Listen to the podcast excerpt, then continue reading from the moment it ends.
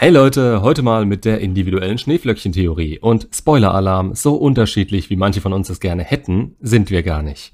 Gerade wenn es um solche Prozesse wie Liebe, Anziehung, Ängste, Selbstvertrauen und so weiter geht.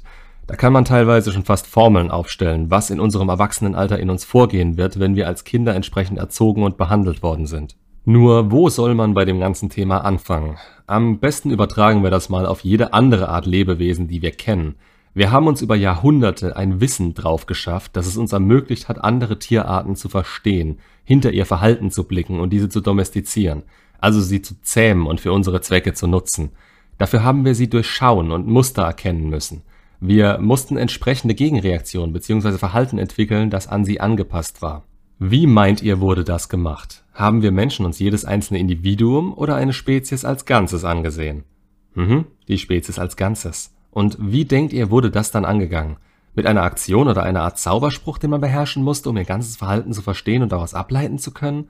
Oder mit wohlüberlegten Mustern, die ihr Verhalten von Grund auf erklären und an die man in jeder Situation anknüpfen kann? Auch bei anderen Individuen ihrer Art. Eher letzteres, oder? Um ein besseres Beispiel zu nehmen, ein Wolf oder Hund wird niemals den Schwanz einziehen, wenn er sich freut, oder die Zähne fletschen, um euch zu sagen, hey, komm her und spiel mit mir.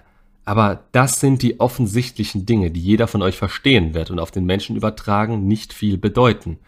Eine Frau, die euch ablehnend gegenübersteht, wird euch auch nicht einladend anschauen und ihr Oberteil hochreißen. Oh, Moment, demonstrierende Feministen schon. Kleiner Scherz. Worauf ich raus will, ist, dass diese Prozesse auf inneres Verhalten, Gefühle und Urinstinkte zurückgehen. Auf Dinge also, auf die diese Tiere keinen Einfluss haben, sondern was sie automatisch tun, um sich auszudrücken und was man erkennen, lesen und zu seinem Vorteil nutzen kann. Warum denkt ihr teilweise, dass wir in irgendeiner Art und Weise hier anders wären?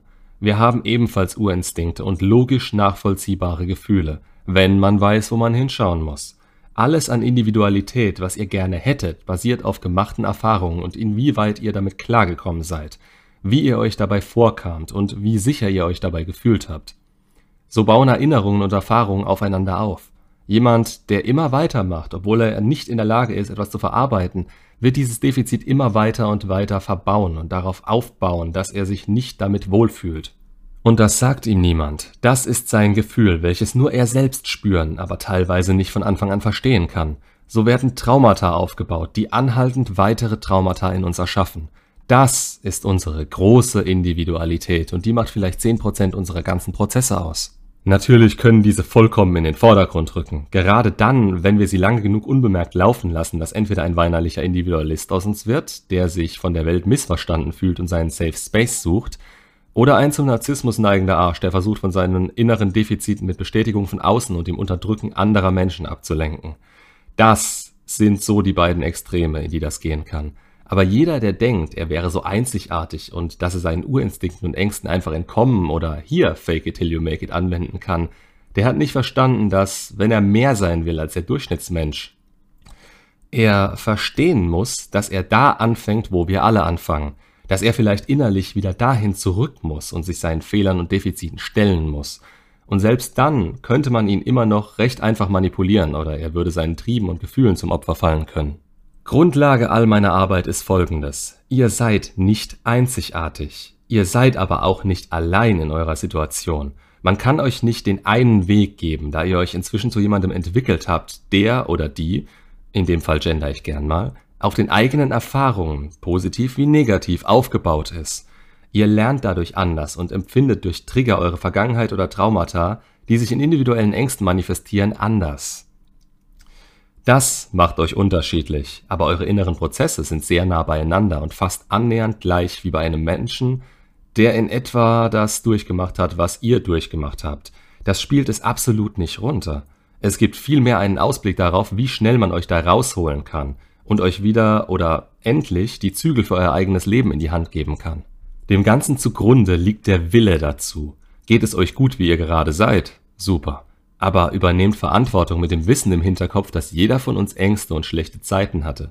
Die Verarbeitung hiervon schadet euch niemals, sondern festigt eure Basis. Individualität ist an sich nichts Schlechtes, gerade dann, wenn man durch positive Eigenschaften aus der Masse hervorstechen will und kann. Und witzigerweise sind das meistens die Leute, die sich intensiv mit sich selbst auseinandergesetzt haben und mehr oder weniger in ihrer Mitte stehen.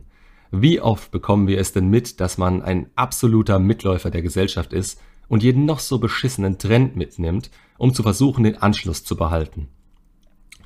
Aber dass die Gesellschaft uns das Gefühl dabei gibt, dadurch besonders und einzigartig zu sein. Für Beispiele braucht ihr nur mal den Fernseher einzuschalten. Schaut euch mal die Werbung an. Die dümmsten Spots, die einem noch Jahre später ins Ohr gehen, genau die beziehen sich darauf, euch zu domestizieren. Die haben verstanden, wie der Mensch funktioniert. Es geht nicht darum, ein Produkt so gut es geht zu beschreiben. Es geht teilweise darum, dass ihr im Schlaf noch die Werbejingles summt und euch beim Vorbeilaufen an den Produkten denkt, ja, warum nicht? So individuell seid ihr. Genau wie Hunde, Wölfe oder Pferde.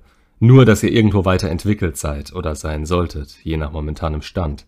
Ihr seid vernunftbegabt, aber das ist eine menschliche Eigenschaft. Man kann niemandem einen Vorwurf deshalb machen. Es ist einfach der aktuelle Zeitgeist und die Prägung. Wir haben zu wenig wirkliche Probleme und werfen uns deshalb auf Kleinigkeiten, die uns in unserem schönen Alltag übermäßig nerven. Aber macht man mal den Schritt zurück.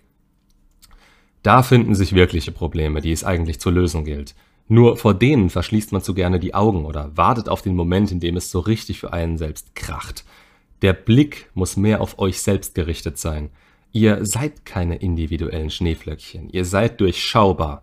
Und das ist gut so denn so sind andere euren nötigen Weg schon gegangen. Und wenn ihr danach sucht, könnt ihr das, in Anführungszeichen, Ziel schneller erreichen. Macht's gut und bis zum nächsten Video.